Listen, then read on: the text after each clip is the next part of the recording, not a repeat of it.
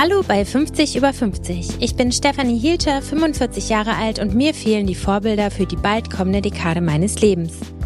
Ich sehe in der Öffentlichkeit nicht besonders viele Frauen, die ein paar Jahre älter sind als ich. Doch natürlich gibt es sie, die Frauen zwischen 50 und 60.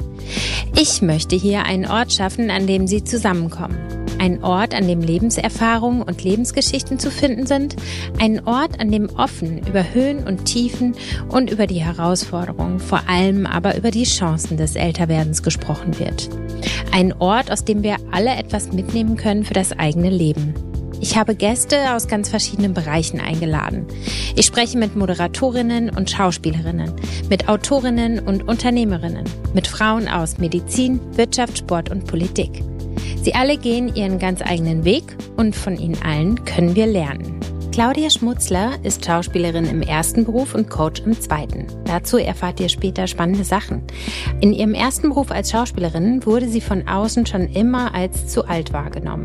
Das fing schon mit 22 Jahren an, als sie für den Film Go Trabi Go gecastet wurde und die Produzenten mit der Besetzung wegen ihres fortgeschrittenen Alters ins Strudeln kamen. Solche Geschichten ziehen sich durch ihre Karriere, die sich auch bei ihren großen Rollen bei Soko Wismar und für alle Fälle Stefanie wiederholten. Jetzt geht Claudia parallel zu ihrer Arbeit als Schauspielerin ganz andere Wege. Welche Rolle eine Pole Dance Stange dabei spielt, verrät euch jetzt Claudia Schmutzler. Claudia, wenn du dich an deinen 50. Geburtstag erinnerst, an was erinnerst du dich da? Mein 50. Geburtstag war wirklich hot. Weil, also an dem Tag selber, wo, wo ich 50 geworden bin, bin ich nach Wismar gefahren, weil ich Soko äh, Wismar da noch gedreht habe zu der Zeit. Und ich war ganz frisch verknallt. Und ich hatte schon regen Kontakt per WhatsApp mhm. und an dem Tag ausgerechnet nicht. Und ich dachte, ey, du Arsch, das kann ja wohl nicht wahr sein, dass du jetzt hier meinen Geburtstag vergisst oder irgendwie ich nichts höre von dir. Und ich bin gefahren und mein Herz tat so weh, mein Herz tat so weh. Also so, ich dachte so, krass, also ich übertreibe, um zu veranschaulichen es, es springt mir gleich aus der Brust. Ich musste tatsächlich rausfahren, einen mhm. Parkplatz und musste erstmal atmen. Mhm. Und dann bin ich so circa gegen zwölf angekommen, hatte nichts gehört von dem verliebten Geliebten und dachte, das war's, war tief traurig. Hab noch kurz reingefeiert mit einer Weißweinschorle, mit äh, der Aufnahmeleiterin und mit der Regieassistentin. Bin nach Hause getrottet und fünf nach zwölf ruft er mich an. Mhm. Das werde ich nie vergessen, ich von einem Moment himmelhoch jauchzend, also von to zu Tode betrübt, himmelhoch jauchzend. Das war mein 50. Geburtstag, den werde ich so schnell nicht vergessen. All the feelings. Yes. Okay. Wie ging es dir vor dem Geburtstag? Hat dich stark beschäftigt, dass du jetzt 50 wirst? War die Zahl für dich irgendwie was, was so über dir schwebte, vielleicht in leicht bedrohlicher Art und Weise? Mm, also es war schon nicht so nur schön. Ne? Also mhm ich hatte jetzt nicht wirklich Schiss, ich habe mich gut gefühlt. Also eine kleine Geschichte, als ich 30 wurde, dachte mhm. ich, oh, ne, weil alle sprachen davon, guck mal deine Haut an und so.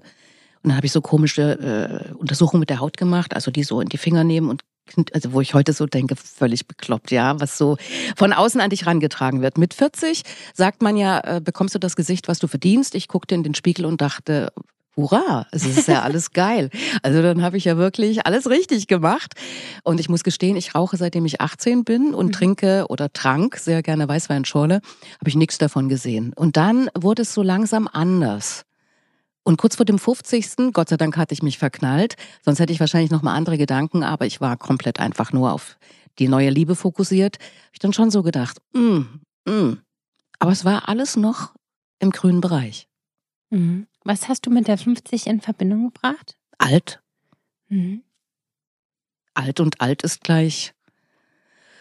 Ja, alt ist negativ. Ne? So, also, und, und bei mir ist es ja nochmal wichtig, ich bin Schauspielerin. Ja. Einerseits Coach, jetzt andererseits, aber bei uns Schauspielern und gerade bei uns Frauen ist es ja nicht so einfach, sich auch beim Altern zuzuschauen dann. Ähm, Im Nachhinein muss ich sagen, ich hätte mir gerne beim Altern da weiter zugeschaut. Ne? So mit ein bisschen Distanz und so. Ich bin ja dann ausgegangen worden, als ich, wie alt war ich da? 53. Erzählst du mal davon, wie das passiert ist? Wo warst du da genau? Was hattest du für Rollen und wie bist du rausgegangen worden? Also das erste Mal bin ich rausgegangen worden bei Schwester Stefanie beziehungsweise wir fangen noch mal ganz von vorne an. Als ich mit dem Auto hierher gefahren bin, dachte ich, das zieht sich echt wie so ein roter Faden durch mein Leben und es ist komplett abstrus. Ja, nämlich als ich 22 war, wurde ich gecastet für die Hauptrolle in Gotrabico und da kam der Produzent, der Regisseur und noch irgendwie so ein anderer Mensch zu mir nach der Vorstellung und unterhielten sich mit mir und gaben mir das Drehbuch. Am nächsten Tag haben wir das Drehbuch zusammen gelesen und dann guckten die mich an und sagten, eigentlich stimmt alles. Und ich so, aber. Und dann gucken die mich an und sagen, du bist zu alt.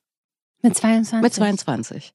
Und damals habe ich so, habe ich nur gedacht, seid ihr Jeck? und dann habe ich gesagt, wie meint ihr das jetzt? Äh, es gibt doch ein Maskenbild, es gibt ein Kostümbild, es gibt mein Handwerk. Wie stellt ihr euch das vor? Wollt ihr jetzt auf die Straße und real eine 16-jährige casten und die soll euch dann dieses Ding da wegpacken, wovon ich hier gerade gelesen habe?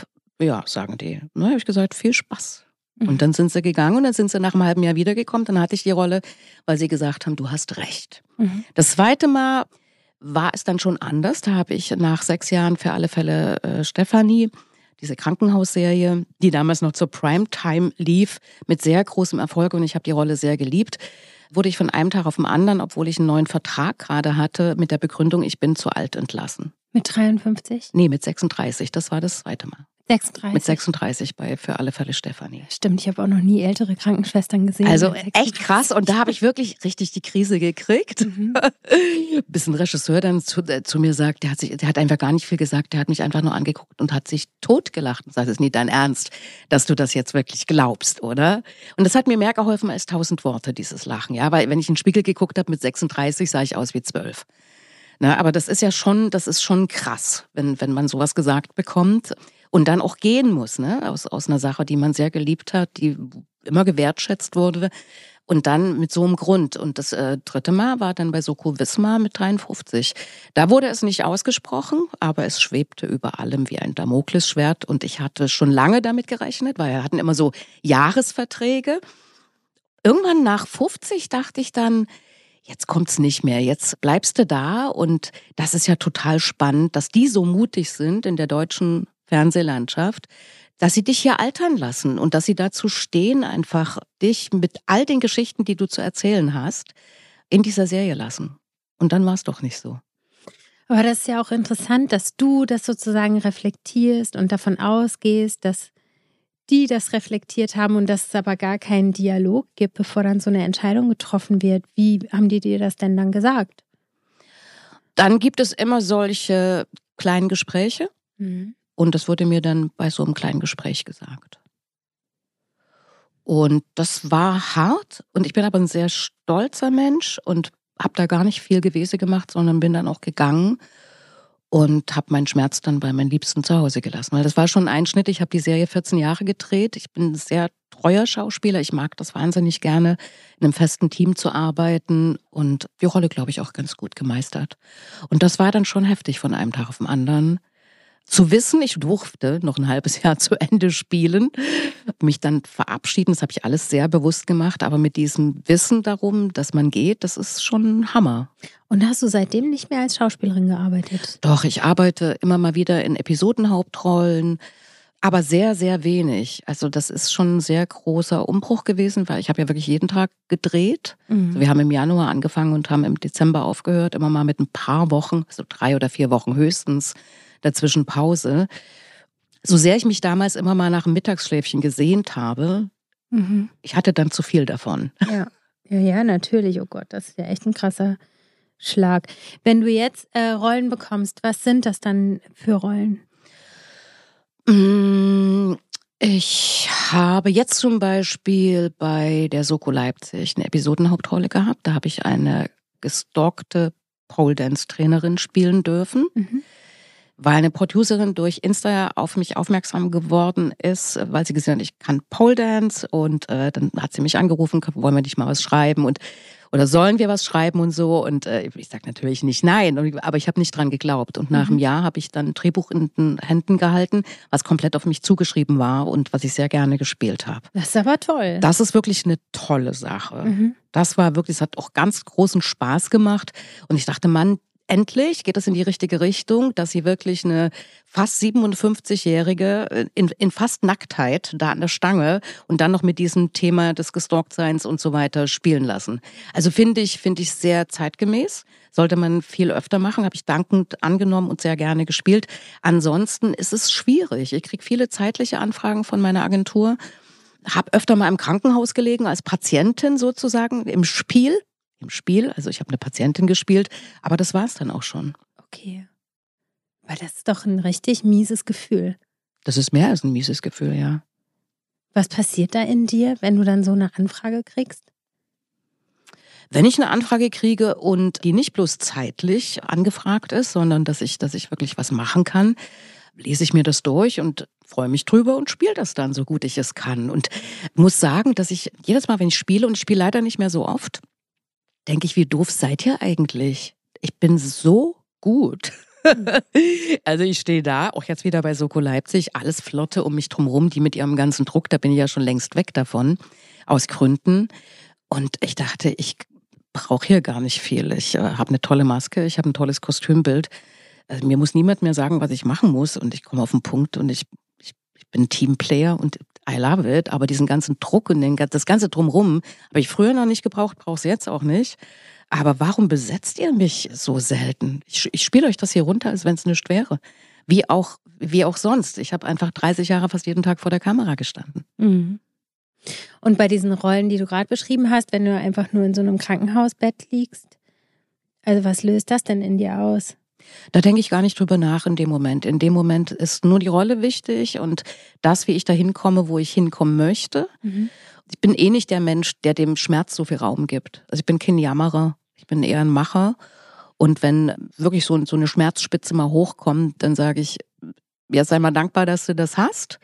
Wäre ja richtig doof, wenn, wenn du jetzt gar nicht mehr spielen könntest. Und guck mal lieber, was du sonst noch machen kannst aus dir selbst heraus, indem du dich unabhängiger verhältst, was dann auch dazu geführt hat, ich habe ja schon vor Jahren eine Coaching-Ausbildung gemacht, also eine Ausbildung zum Coach in verschiedenen Bereichen.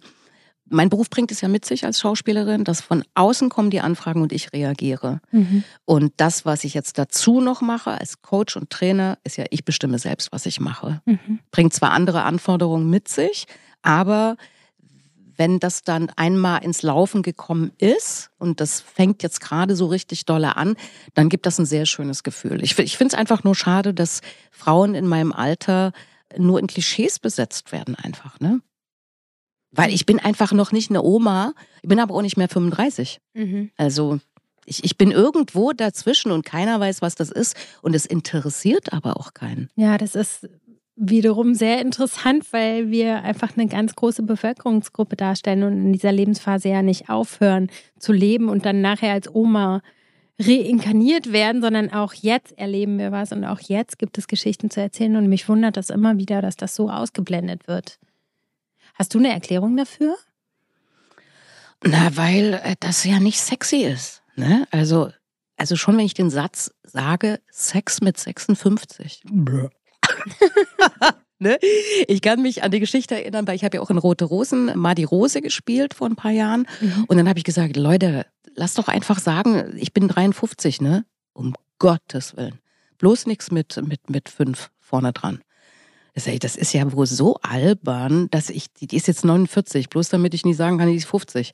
Weil, weil fünf ist äh, wirklich der Deibel oder, oder was ist das? Das ist doch mhm. so, auf der einen Seite bekennt ihr euch dazu, dass ihr Rote Rosen, ne, äh, da dürfen auch mal ältere Frauen einfach noch zeigen, was sie haben, um es mal runterzubrechen.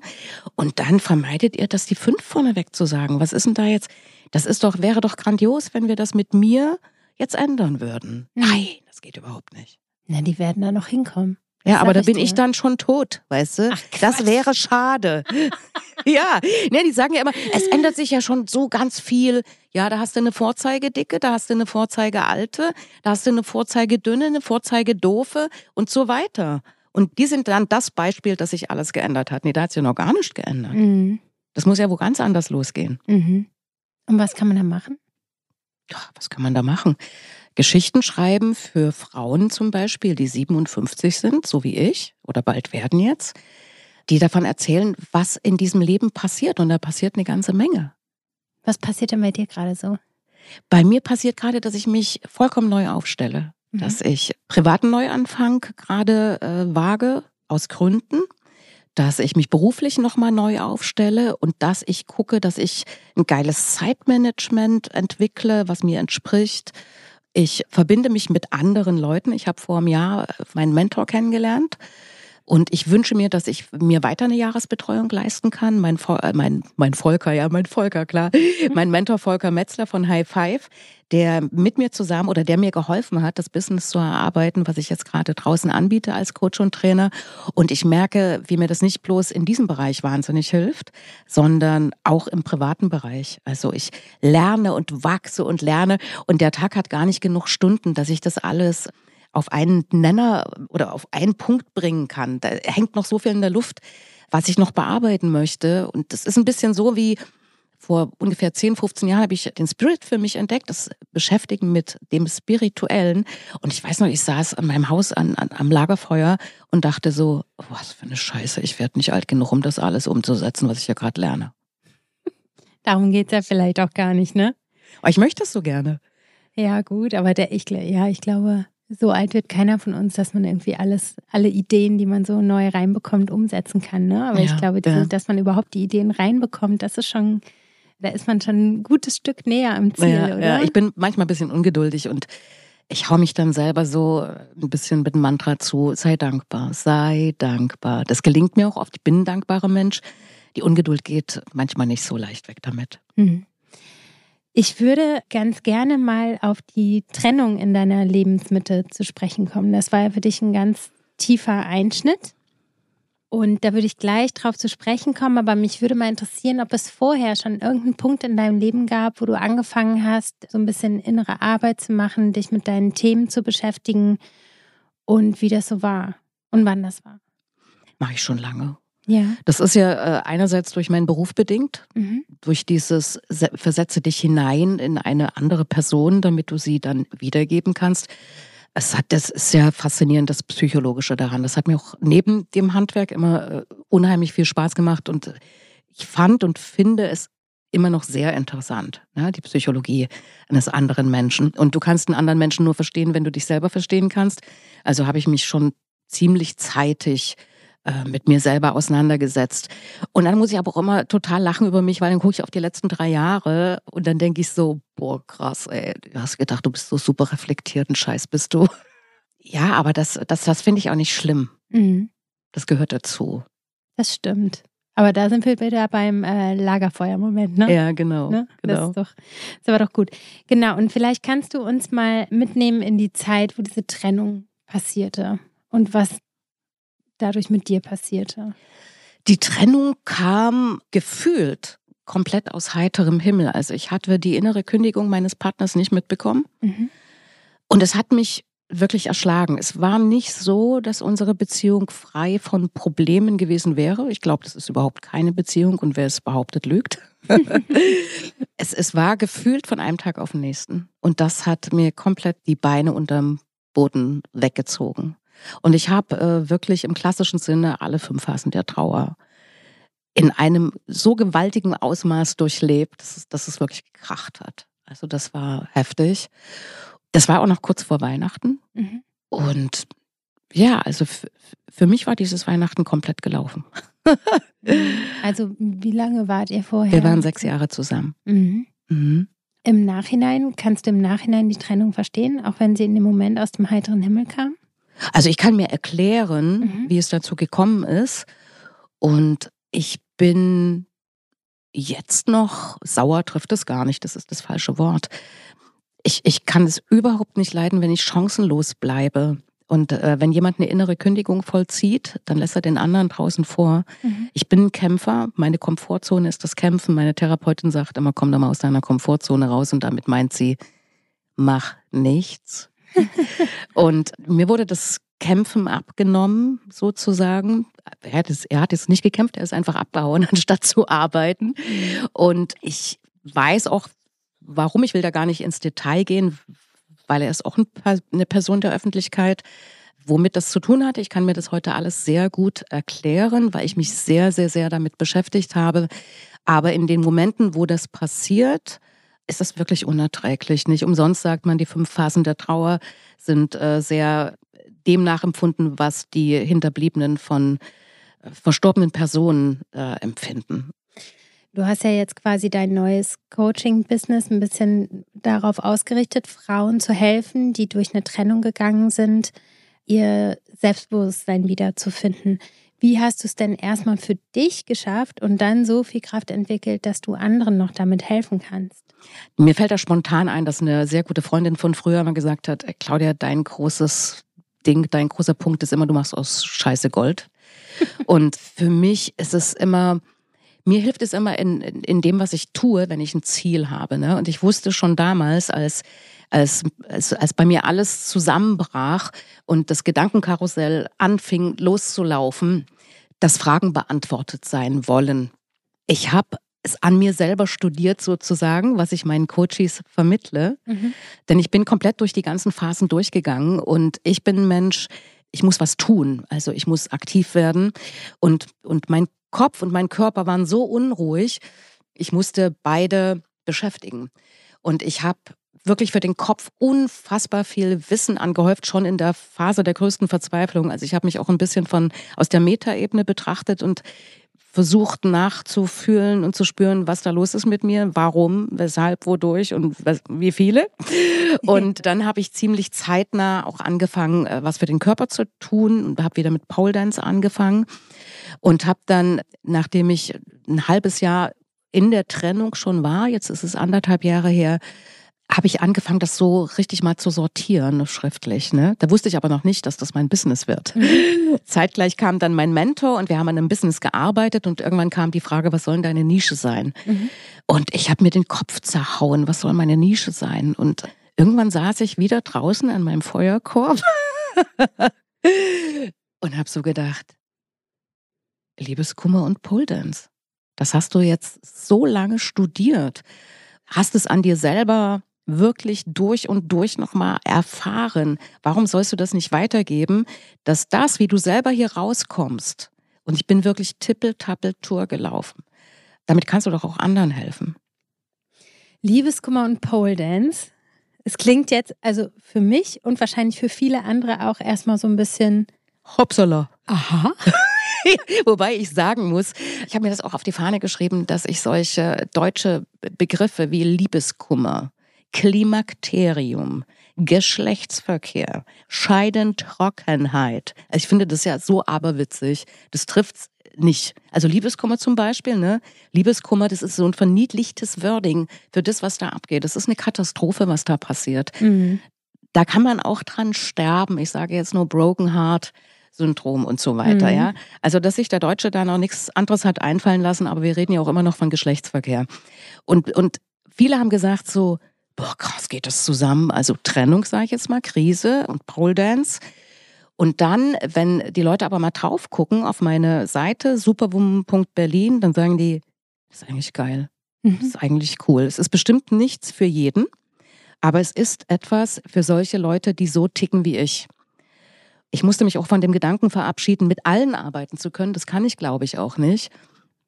Aber solche Leute, die ein bisschen so ticken wie ich, auch mit meinen Wertigkeiten, denen das hilft, in die Gänge zu kommen, etwas über sich zu erfahren, etwas über die Biochemie im Kopf zu erfahren, das Ganze mal ein bisschen wissenschaftlich aufzudröseln, was sehr hilfreich ist.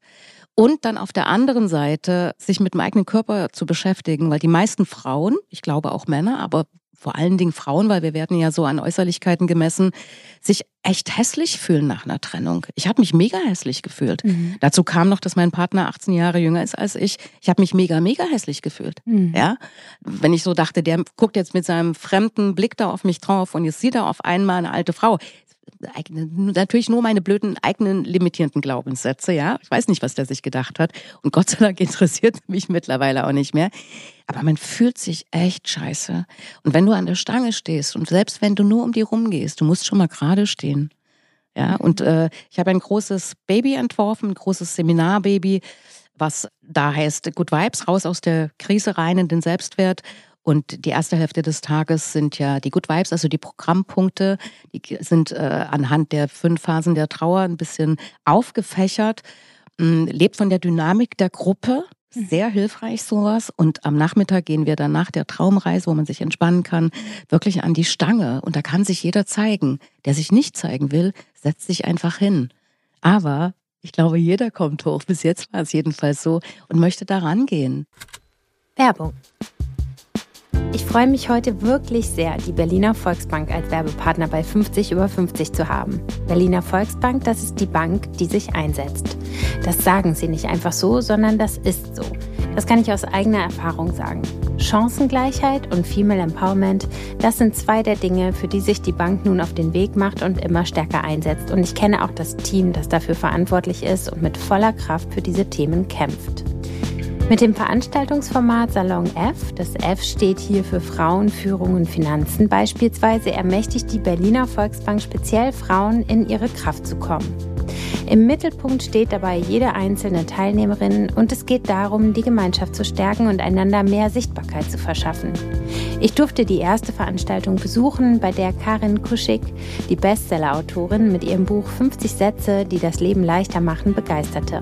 Was mich besonders beeindruckt hat, ist, dass die Veranstaltung nicht nur für geladene Gäste, Kundinnen und somit die Außenwirkung veranstaltet wurde, sondern einen Tag später nochmal intern für die weibliche Belegschaft der Berliner Volksbank wiederholt wurde. Sehr sympathisch. Vielen Dank an die Berliner Volksbank für die Unterstützung meines Podcasts und somit auch dem Sichtbarmachen vieler Frauen in der Lebensmitte.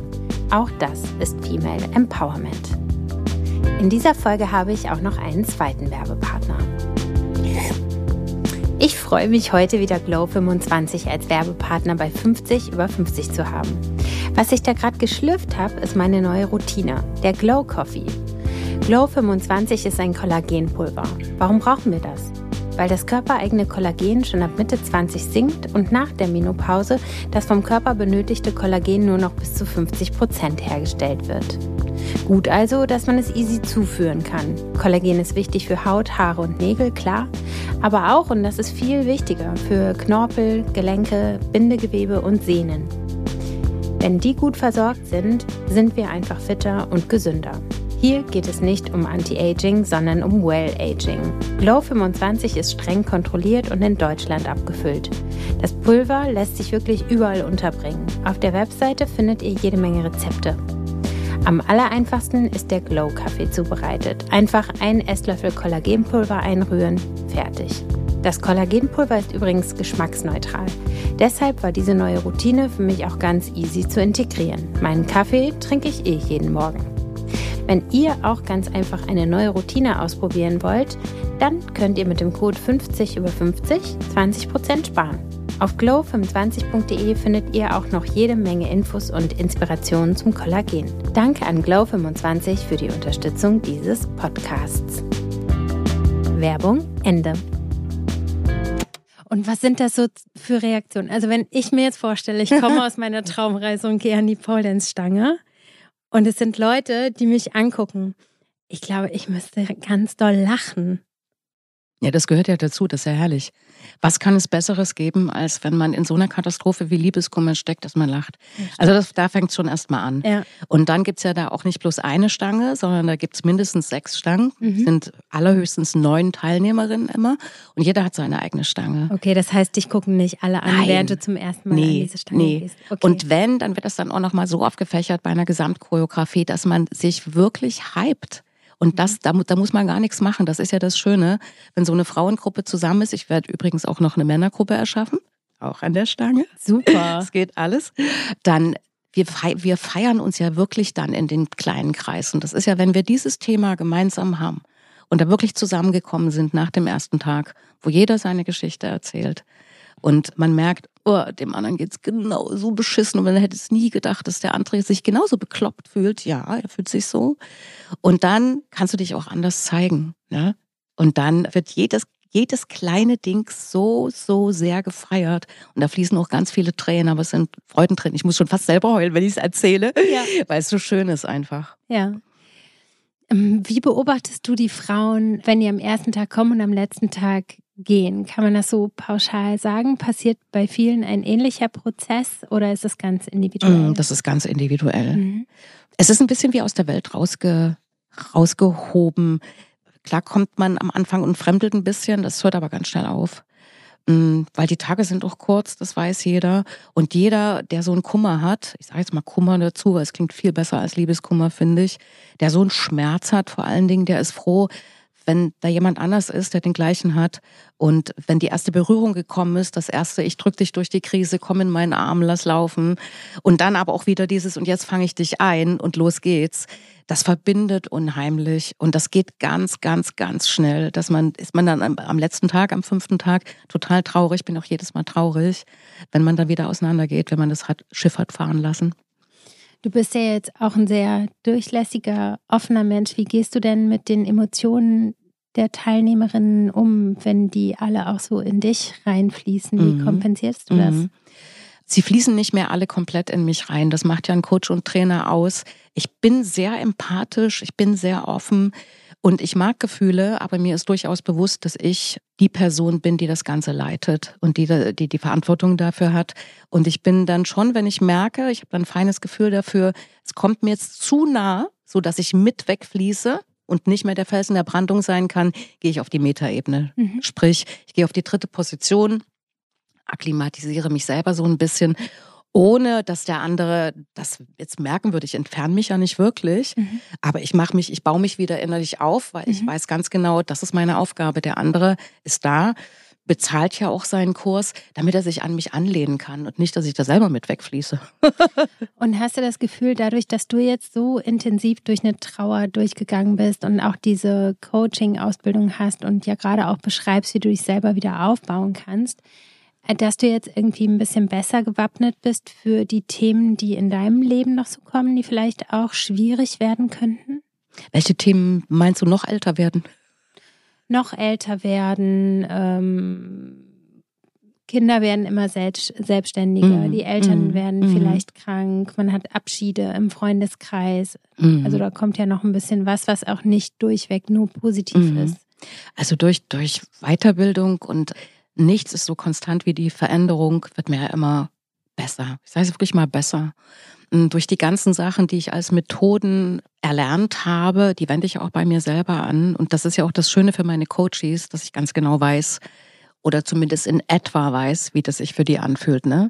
Äh, ich weiß, wie das ist, wenn ich sage, hm, atme mal nicht in den Schmerz hinein, sondern atme mit dem Schmerz. Das ist auch so eine wunderbare Methode, die wende ich auch an, wenn ab und zu mal bei mir so ein Schmerzstich kommt, denn der kommt durchaus immer noch. Ich habe meinen Partner sehr geliebt und äh, muss man sich nichts vormachen. Ab und zu kommt der, der macht so ein Bang und dann stehst du an der Ecke. Mhm. Und es gibt da zum Beispiel ganz konkret äh, die Methode, setz dich hin oder setz dich gedanklich hin mhm. und dann atmest du mit deinem Schmerz. Und das heißt eben nicht, atme in deinen Bauch, wo es dir wehtut oder in dein Herz, sondern stell dir vor, der Schmerz ist eine Person, die sitzt neben dir und ihr atmet zusammen. Das ist schon erstmal so ein bisschen lustig. Also schon, da ist schon erstmal der erste ganz schlimme Schmerzausstich ist schon mal weg. Und dann atmet ihr zusammen. Ja, und das ist was ganz anderes, als wenn du so mit dir in dich, nein, nicht so. Ja, das ist, das ist viel zu, viel zu sehr Drama. Das Drama ist von alleine da. Aber wenn du eine, ne, die Person Schmerz, kannst du auch gerne einen Namen geben, Schmerzi, keine Ahnung, äh, neben Schmerzi dir der hast, Schmerz. Schmerzi der Schmerz, ist das schon erstmal eine andere Sache. Da könnt ihr euch an die Hand nehmen und du bist nicht mehr so mit dem Schmerz verbunden. Mhm. Und das hilft. Das muss man natürlich trainieren. Ja, also bis sich eine Gewohnheit einschleift, dauert das im Schnitt anderthalb bis zwei Monate. Es gibt natürlich auch Ausnahmen, die haben eine neue Gewohnheit schon innerhalb von zwei Wochen drinne, aber die meisten erst so nach anderthalb Monaten. Du musst es immer wieder trainieren. Das kommt nicht einfach zu dir. Das ist schon ein bisschen Arbeit.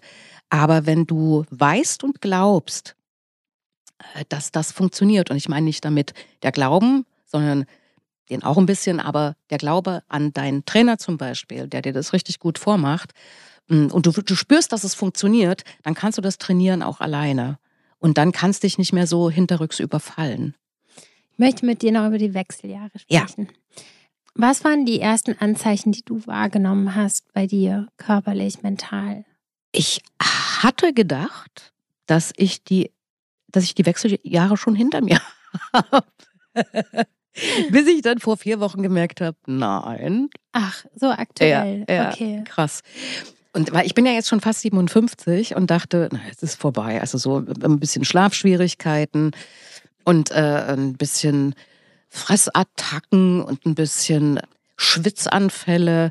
Aber das war nicht so, dass es mich jetzt irgendwie ausgenockt hätte oder dass es mich behindert hätte. Ich habe dann irgendwann mal mit Freunden gesessen und die haben mir das Buch empfohlen, Woman on Fire, ne, mhm, heißt das.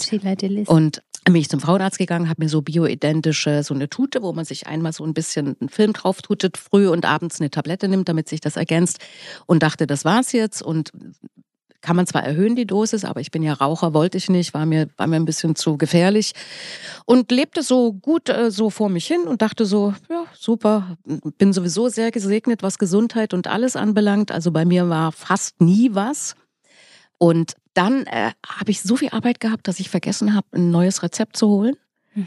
Und das äh, drei Wochen komplett außer Acht gelassen. Dachte auch, na, vielleicht brauchst du es auch gar nicht. Musst ja nicht reinschieben, wenn es sich jetzt nicht verändert oder so. Und mit einem Ruck, ich dachte, ich spinne. Also ich habe ein Bild im Kopf, das kennen vielleicht ein paar Menschen. Du steigst aus dem Flieger aus, kommst aus dem kalten Deutschland und steigst aus dem Flieger aus in Malle, wo es richtig heiß ist.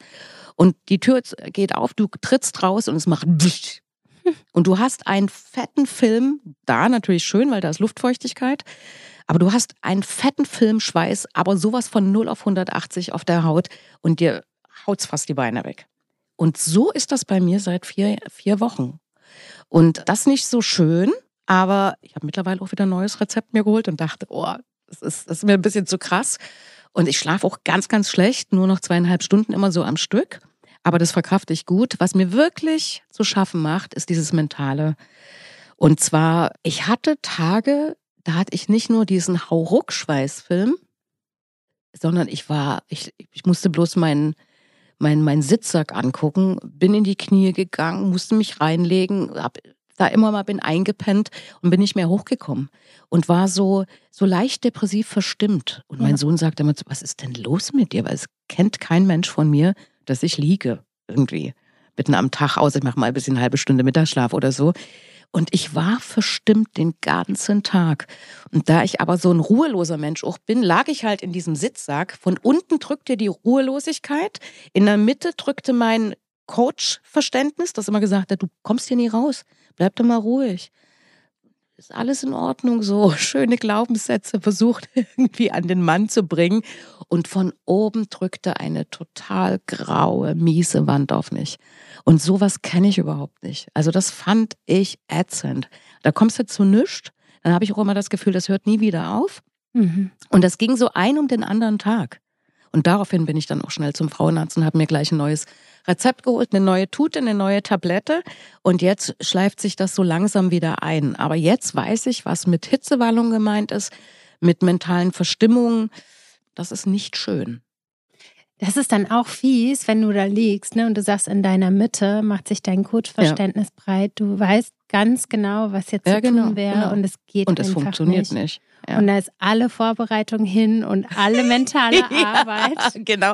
Alles Oder nochmal zu sagen, ja, mein Gott, du kannst jetzt auch nicht immer Coach sein, sei jetzt einfach mal eine Frau in den Wechseljahren, die es mhm. hasst, älter zu werden, mhm. aus Gründen und, und nimm es hin. Es, es fällt mir sehr schwer, Dinge hinzunehmen. Ich bin ein Kämpfer. Mhm.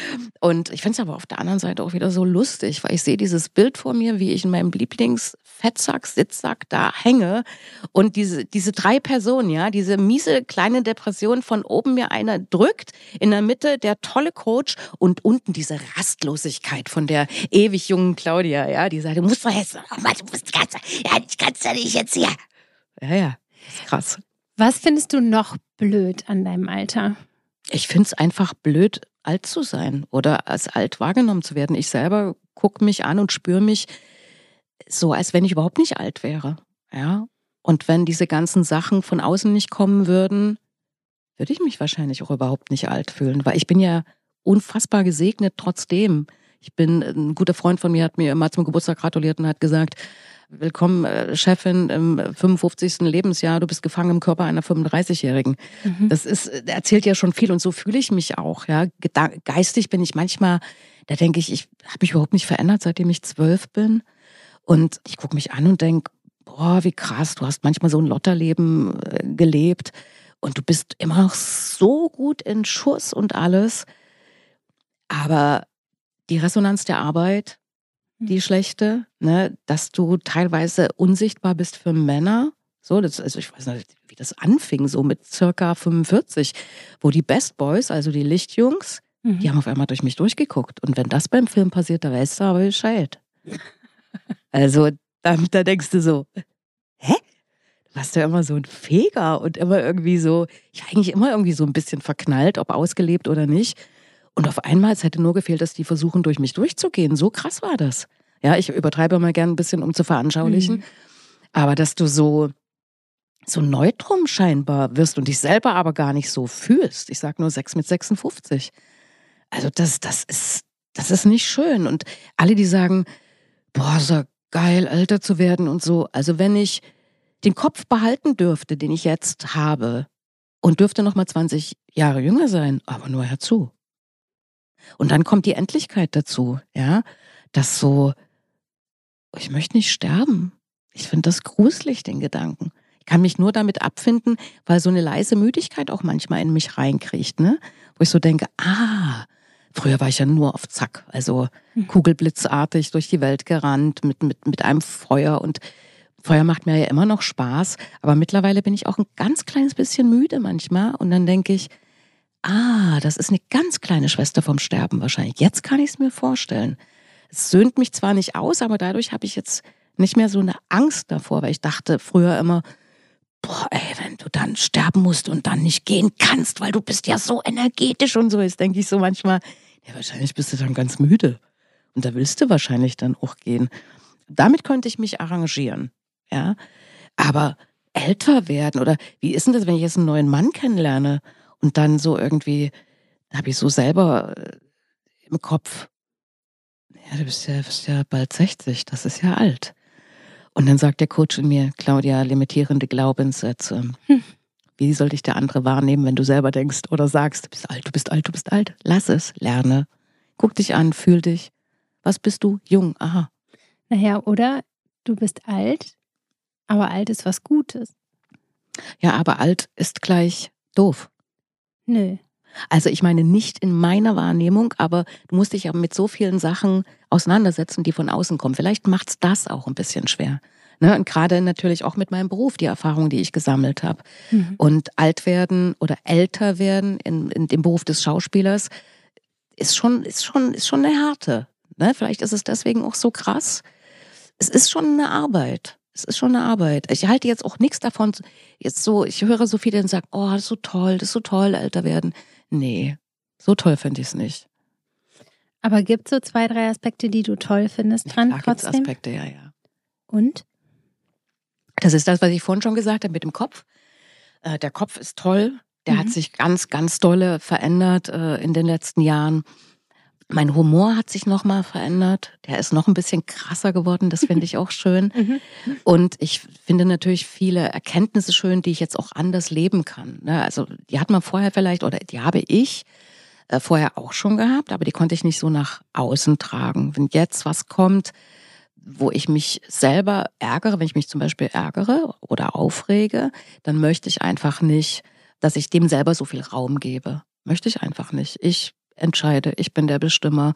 Und das nehme ich mir auch.